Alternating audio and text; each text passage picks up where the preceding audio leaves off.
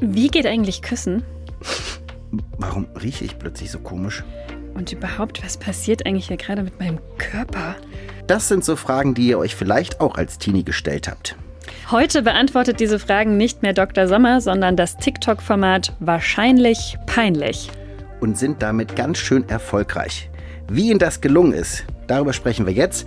Und am Ende dieser Folge wissen wir dann hoffentlich, wie es Volus geschafft haben, eines der erfolgreichsten TikTok-Formate von Funk zu entwickeln, ohne vorher etwas über Formatentwicklung gewusst zu haben warum es beim Kopfsprung in die Formatentwicklung so wichtig ist, einen kleinen Rahmen zu haben und welche Hürden und Herausforderungen das Format seiner Erfindung gemeistert hat. Und damit herzlich willkommen zu dieser wahrscheinlich peinlichen Folge des ARD-Podcast Formatentwicklung. Mein Name ist Christine Schulz. Ich arbeite als Formatentwicklerin bei MDR Next. Das ist die Innovationseinheit des Mitteldeutschen Rundfunks. Und ich durfte damals wahrscheinlich peinlich mit den MDR-Volos begleiten. Und ich bin wahrscheinlich peinlich im Hessischen Rundfunk, im Ideenmanagement und höre auf den Namen Johann Helmer Hein. Der ARD-Podcast Formatentwicklung. Helmer, mit Bubbles habt ihr ja auch schon mal ein Format für Jugendliche entwickelt. Was ist denn dir so als größte Herausforderung davon im Kopf geblieben? Die Zielgruppe und ihre Bedürfnisse weil wir versucht haben, alle Themen, die so Teenies halt beschäftigen, irgendwie zu beackern. Das heißt ja aber nicht, dass alle Teenies alle Fragen interessieren, sondern den einen das eine und die andere das andere und die trotzdem quasi in einem Format zu einer Community zusammenzuholen. Das war echt schwierig. Das war, glaube ich, auch unsere größte Herausforderung und wir haben uns ihr gestellt 2021 mit der Redaktion MDR Wissen und eben mit den Volos vom MDR damals und ob diese Formatentwicklungsstation damals peinlich war oder nicht. Und wie genau das abgelaufen ist, das klären wir jetzt mit Viktoria Schacko, Moderatorin im MDR und Host von Wahrscheinlich Peinlich. Hi, schön, dass du da bist.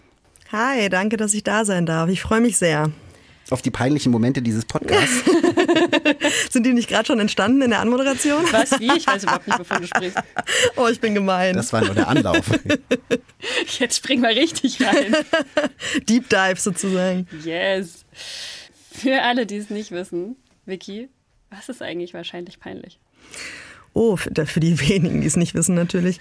Ähm, also wahrscheinlich peinlich ist ein Format ähm, für eine relativ junge, äh, gerade pubertierende Zielgruppe, so 13 bis 15 peilen wir grob an und da geht's im Prinzip um äh, Liebe, Sex und den Körper. Also alles, was 13 bis 15-Jährige oder bis 16-Jährige eigentlich ähm, ja ziemlich dolle interessiert, glaube ich, fast nur interessiert vielleicht sogar.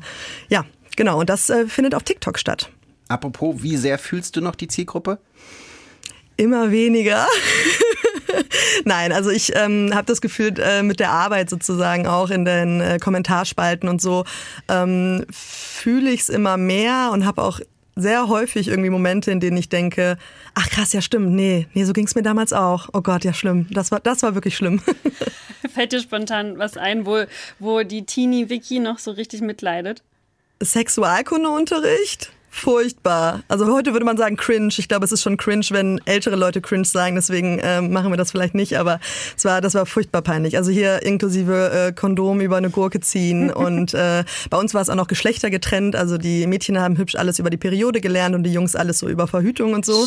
Ähm, äh, war das bei euch auch so, ja? Ja. ja super strange. Super strange. Und das äh, ist teilweise tatsächlich heute immer noch so, traurig aber wahr. Ähm, und da kann ich natürlich echt so relaten. Also da haben wir in den Kommentarspalten auch viele junge Leute, die sagen, boah, das habe ich nicht in der Schule gelernt. Äh, sowas gibt's bei uns nicht. Ähm, so offen äh, darüber gesprochen wird bei uns nicht. In Schule und auch der Familie. Und da kann ich tatsächlich sehr zu relaten. Ja, da macht ihr ja ganze äh, Kondomaufzieh-Competitions. ja, wahrscheinlich stimmt. peinlich.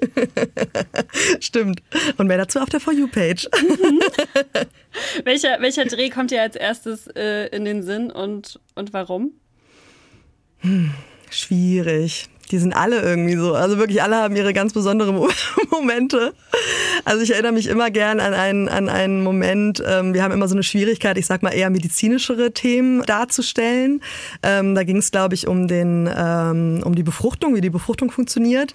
Und da kam dann unser Mediengestalter auf die wunderbare Idee, mir doch so einen Maleranzug anzuziehen, ähm, so einen weißen, der so auch so ne, mit einer Kapuze sozusagen über den Kopf. Und dann war ich ein Spermium an diesem du Tag. warst das Spermium. Und das war so ein Moment, wo ich mir wirklich dachte vor der, vor der Kamera, okay, jetzt habe ich hier irgendwie studiert, Bachelor, Master gemacht, ich habe ein Volo gemacht, ja, und jetzt stehe ich hier, bin diese Moderatorin, von der ich immer geträumt habe zu werden, und jetzt bin ich hier ein Spermium. Aber gut.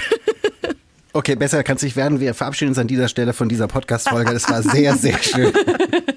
Tschüss dann.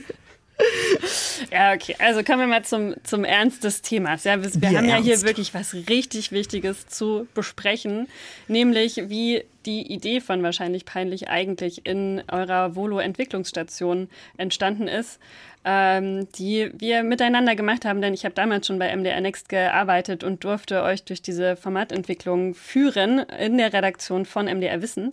Ähm, was, was habt ihr vorher von Formatentwicklung gewusst? Nix.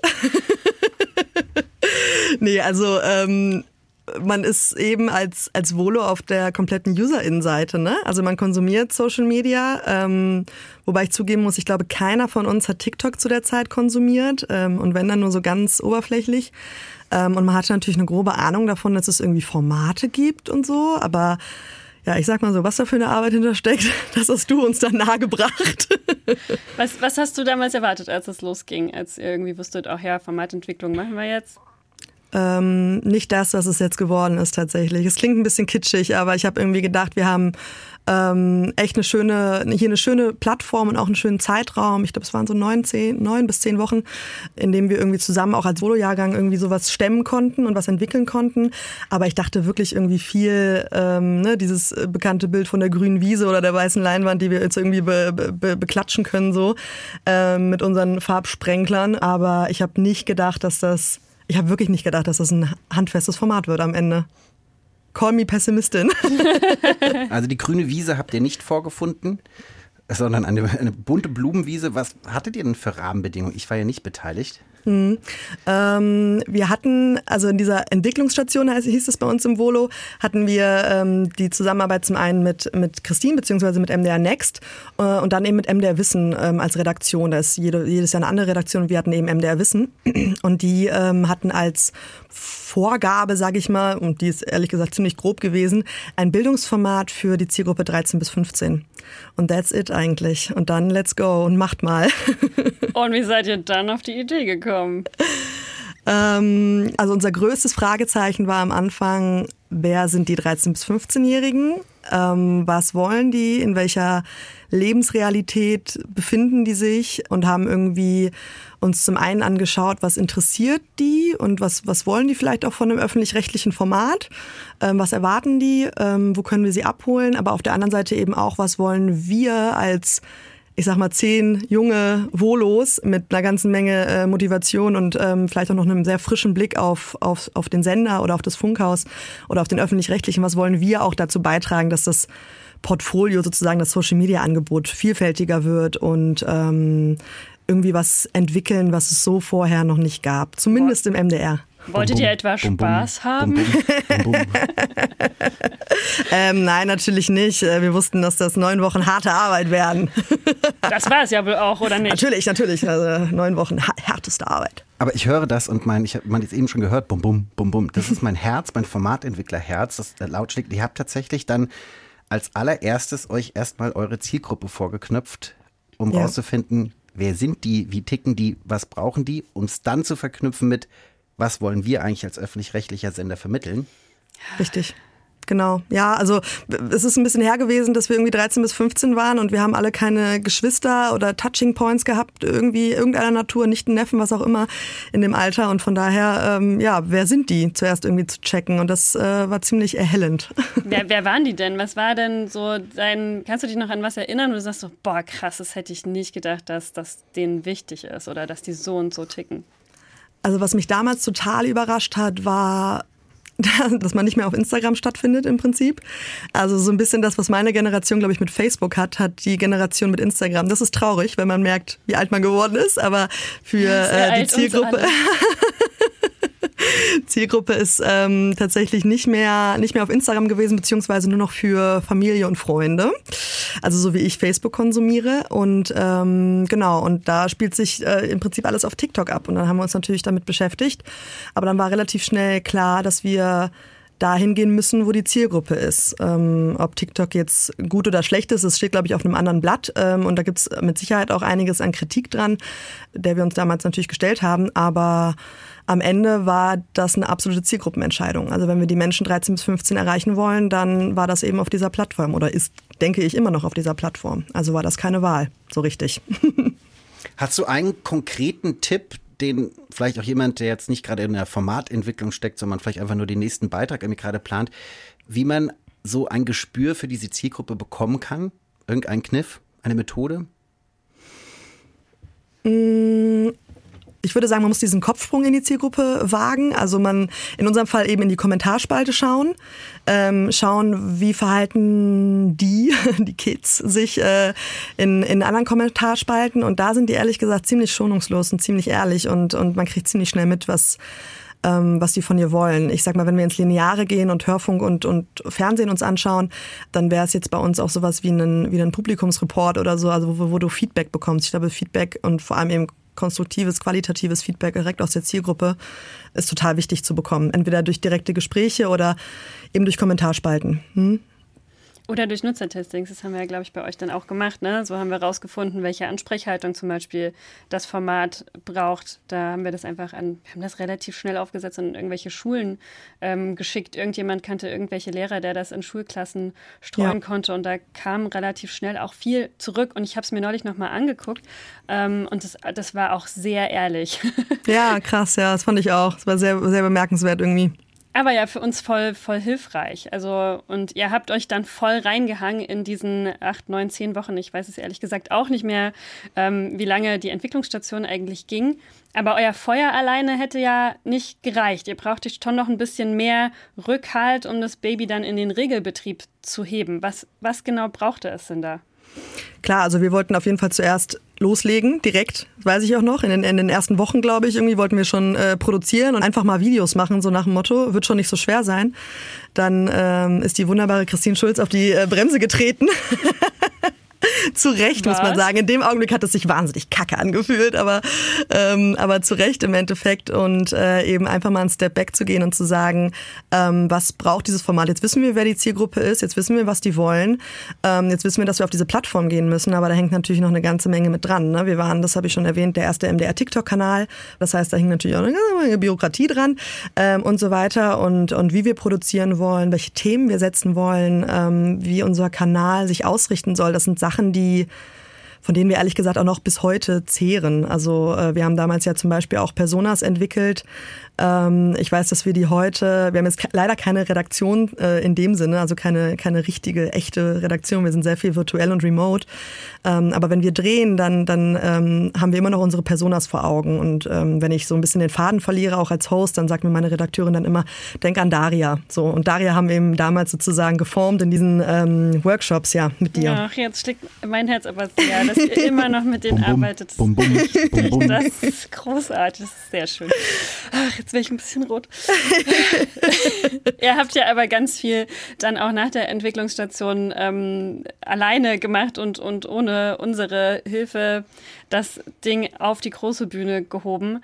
Welche Hürden und Herausforderungen habt ihr denn dann eigentlich gehabt, als das Baby draußen war, als ihr auf TikTok wart, als die ersten, keine Ahnung, wie viele tausende Klicks äh, eingegangen waren?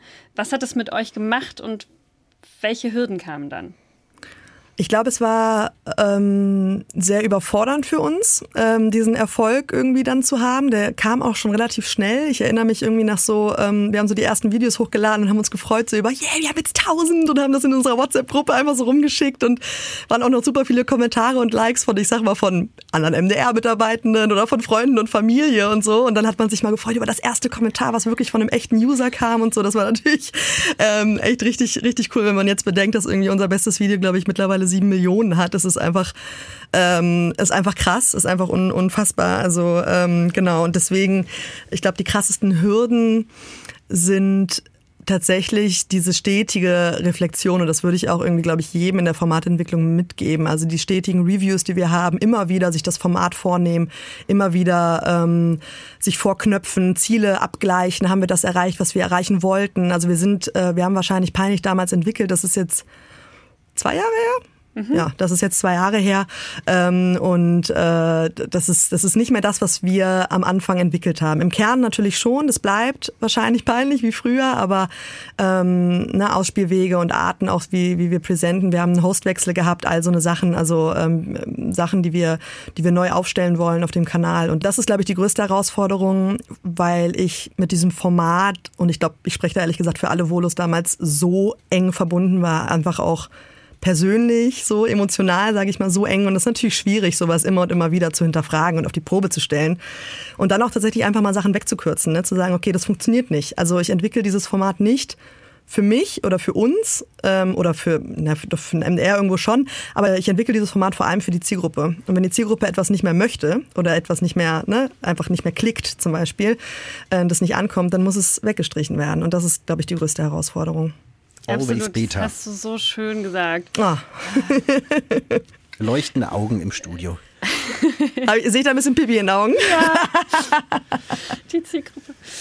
Äh, ja, und wir machen das für die Leute da draußen. Das ist ja, Ja. genau der Punkt. Ne? Ist, also das kann man, glaube ich, nicht oft genug sagen. Und äh, dass, dass das mit uns, äh, für uns mit Schmerzen verbunden ist, ist dann, glaube ich, auch in Ordnung. Ja. Ähm, weil wir bekommen unser, unser Geld und unsere Existenz sozusagen ja von, den, von den Menschen da draußen. Also sollten wir ihnen auch das geben, was sie gerne haben wollen. Mhm. Ähm, Es ist so ein, wenn ich das noch sagen darf, es ist so ein schmaler Grat. Ne? Man befindet sich ähm, auf zum einen auf dieser Seite, die du gerade auch noch so schön zusammengefasst hast, ähm, den, den UserInnen sozusagen ihre Bedürfnisse äh, zu befriedigen und entgegenzukommen.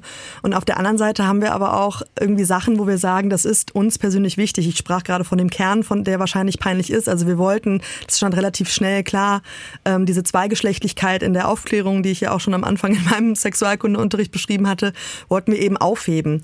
Wir merken in den Kommentarspalten, dass das einige junge Menschen überfordert, auch an einigen Stellen, ähm, dass zum Beispiel auch queere Themen ähm, an einigen Stellen irgendwie so und so angenommen werden. Aber das ist uns eben trotzdem wichtig, da eine bestimmte Position zu haben. Also ich glaube, es ist ganz wichtig, da so diesen Mittelweg zu finden zwischen wir hören die Zielgruppe, wir sehen die Zielgruppe, wir nehmen sie wahr, aber wir bleiben auch trotzdem bei unserem Kern und bei unserem, naja, Bildungsauftrag am Ende. Ne? Also mach ein Bildungsformat war ja auch Absolut. sozusagen die Ansage, ja. Ja, genau. Es braucht halt die, die Balance und oder das, das Zusammenspiel aus beiden. Ne? Es äh, funktioniert nicht, ähm, keins funktioniert für sich ganz alleine, Richtig. sondern zusammen, gemeinsam sind wir stark. Ach, wie süß. Oh Gott, oh Gott, jetzt wird es wirklich langsam peinlich. ARD, wir sind eins.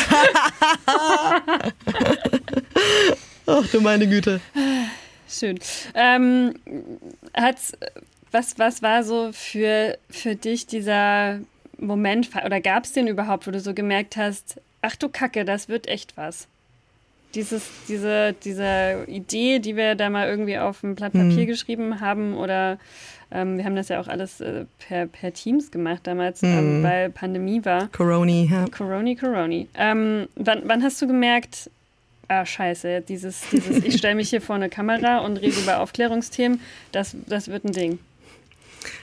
Ähm, ich muss ganz ehrlich zugeben, ich glaube, so richtig realisiert habe ich das nach dem Launch, nachdem das dann wirklich wirklich Klicks bekommen hat. Ne? Also ich sage auch immer, man kann irgendwie immer so viel ähm, entwickeln da in seiner ähm, in seiner Box. Wir haben uns natürlich bemüht mit den Zielgruppengesprächen und so weiter, aber man ist schon irgendwie in seinem Kosmos und in seiner Bubble und dann geht das so an den Start und man präsentiert es so der der Welt oder zumindest äh, der, der kleinen äh, TikTok-Welt und das ist irgendwie so der Moment gewesen, wo so die ersten Klicks kamen, wo ich es realisiert habe. Ist wahrscheinlich auch ein bisschen spät. ähm, hätte ich mir vielleicht schon die Frage stellen müssen, als ich damals mein, äh, mich selbst beim Casting eingereicht habe. Aber das ist irgendwie so ein Moment gewesen, wo ich dachte, okay, krass. Und dann natürlich noch als Funk angeklopft hat und gesagt hat, ey, wir hätten äh, wahrscheinlich peinlich gerne in unserem Portfolio. Das war dann auch nochmal so ein Moment, wo ich gesagt habe, okay, ich bin jetzt ein Funkhost. Gott, du bist so schön ausgerastet, ich kann mich da noch dran erinnern. Ja, weil es so krass ist. Ich bin, ich bin totale Funkzielgruppe, ja. Also ich, ich kenne Funk, äh, ich bin mit Funkformaten groß geworden. Das klingt immer so, als wäre ich schon so ultra alt. Ich werde erst 29. Ähm, aber das ist so, ähm, ich, ich kenne irgendwie Glanz und Natur, ich kenne auf Klo, ich kenne Steuerung F und ich liebe die Sachen. Und dann bin ich irgendwie so eine von denen, um ganz ehrlich zu sein, habe ich das bis heute noch nicht so richtig begriffen. Aber ähm, das ist schon cool, das ist schon schön, weil man natürlich auch dann einfach nochmal eine ganz andere, ähm, breitere Zielgruppe erreicht und eine, und eine größere Reichweite auch am Ende hat. Ne? Was würdest du denn jemandem, der jetzt sagt, oh, ich, ich weiß nicht, würde auch gern mal irgendwie so ein Format entwickeln, aber ich traue mich nicht so richtig, was würdest du jemandem mit auf den Weg geben, der, der eigentlich gerne mal Formatentwicklung machen würde, aber so denkt, ah, ich weiß ja gar nichts? Hm, ich auch nicht. Oder ich wusste auch nichts, sag ich mal so. Ähm, ich glaube, da haben wir uns jetzt irgendwie alle auch schon so ein bisschen den Mund zwar fusselig gesprochen, aber wenn du, ein, wenn du einen Plan hast von, von deiner Zielgruppe und von dem, was du mit diesem Format erreichen möchtest, ist das irgendwie schon die halbe Miete, ehrlich gesagt. Dann brauchst du noch ein, ein, tolles Team um dich herum. Also das, das ist einfach nicht zu unterschätzen. Wir haben natürlich auch damals so ein bisschen, ich sag mal, unter Luxusbedingungen arbeiten können. Ne? Also neun Wochen lang ähm, zehn junge Geister, junge frische Geister mit äh, professioneller Anleitung ähm, dann in einen Raum zu stecken und entwickeln zu lassen. Also ich, ich arbeite jetzt immer noch in der Formatentwicklung und ich weiß, dass das äh, rückwirkend betrachtet echt äh, sehr, sehr gute Bedingungen waren. Von daher ähm, Zeit ähm, würde ich, würde ich empfehlen, so gut es geht, äh, sich Raum für, für Kreatives zu lassen. Und das geht nur in einem guten Team. Und am Ende auch ähm, nicht nicht traurig sein, klingt so, klingt so abgedroschen. Am Ende auch nicht enttäuscht sein, wenn es nichts wird. Das klingt so doof, wenn jemand gerade erst anfängt tatsächlich, aber aber scheitern, auch im Sinne von, wie ich das gerade beschrieben habe, ne, Sachen wegzustreichen, die mir lieb sind, ähm, gehört total dazu. Und man lernt meistens viel mehr aus diesen Sachen als aus den Erfolgen. Das hättest Puh, du nicht schöner Bam. sagen können. Mic drop. ich habe dem nichts hinzuzufügen. Vielen, vielen Dank, liebe Vicky. Danke euch. Vielen Dank. Falls euch jetzt direkt der Kopf vor Ideen sprudelt, wir haben da was für euch. Das ARD Playbook Formatentwicklung. Yay! Yay! Damit könnt ihr eure Idee schärfen oder ein bestehendes Format weiterentwickeln oder mit Hilfe von Kreativtechniken auf neue Ideen kommen oder eure Zielgruppe kennenlernen oder oder oder. Es ist einfach alles da drin, was ihr für eure gute Formatentwicklung braucht. Verlinken wir euch in den Show Notes. Helmer, wollen wir das nochmal zusammenfassen? Das war, war das eine rhetorische Viel Erfolg. ja, genau. Ich sage einfach das Gleiche nochmal, nur sehr viel schneller. Ich habe mir Notizen gemacht. Also wir haben ja versprochen, heute in dieser Folge zu klären, ähm, warum man von der Idee zu einem erfolgreichen Format kommen kann, auch wenn man keine Vorkenntnisse hat. Und ich höre raus, Viele Dinge sind Handwerk, die man einfach lernen kann. Es gibt in den Häusern Menschen, die damit schon Erfahrung haben, die einen unterstützen können. Also man ist nicht allein, du bist nicht allein. Und ähm, das Team hast du auch erwähnt. Es braucht einfach ein gutes Team, die zusammenhalten und zusammen da durchgehen, dass es am Ende was wird. Der Rahmen ist wichtig. Auch das war ein Punkt, den wir vorher gesagt haben. Warum ist der Rahmen so wichtig? Weil es eben diese berühmten grünen Wiesen einfach nicht gibt. Und du hast es immer mehrfach gesagt, dieser klare Kern, an dem ihr euch immer wieder orientiert hat, ist so wichtig, dass man sich halt nicht verfranst oder nach rechts oder nach links oder dann plötzlich doch Dinge macht, die einem selber vielleicht ganz gut gefallen, aber eigentlich nicht der Zielgruppe, für die man das macht. Und so, dritter Punkt, kann man dann auch die Steine aus dem Weg räumen, wenn man nämlich diesen Kern hat und dann in so einem iterativen Prozess immer wieder abgleicht, immer wieder abklopft. Sind wir noch auf dem richtigen Weg? Reviews machen, zu gucken, erreichen wir unsere Ziele, wo müssen wir nachjustieren? Und dann kann man auch die Hürden ganz gut überspringen. Und dann steigen die Chancen, dass nach der Entwicklung ein erfolgreiches Format rauspurzelt, dessen erfolgreichstes Video sagenhafte, was, sieben Millionen Abrufe hat. Sieben Millionen. Du siehst mich ohne Hut, den habe ich gerade gezogen. Vielen Dank, ja, krass. Das ist wirklich, wirklich sehr, sehr, sehr Wahnsinn. Also auch, ja. Schön, es freut mich so, so sehr, dass das ähm, so gut gelaufen ist für euch und peinlich wird so eine Formatentwicklung also in den allerwenigsten Fällen, das habt ihr jetzt hoffentlich gemerkt. Es macht nämlich vor allem Spaß und den wünschen wir euch jetzt bei allem, was ihr heute und morgen und in der Zukunft noch so vorhabt. Tschüss, bis zum nächsten Mal. Macht's mal gut. Tschüss. Tschüss. Der ARD Podcast Formatentwicklung.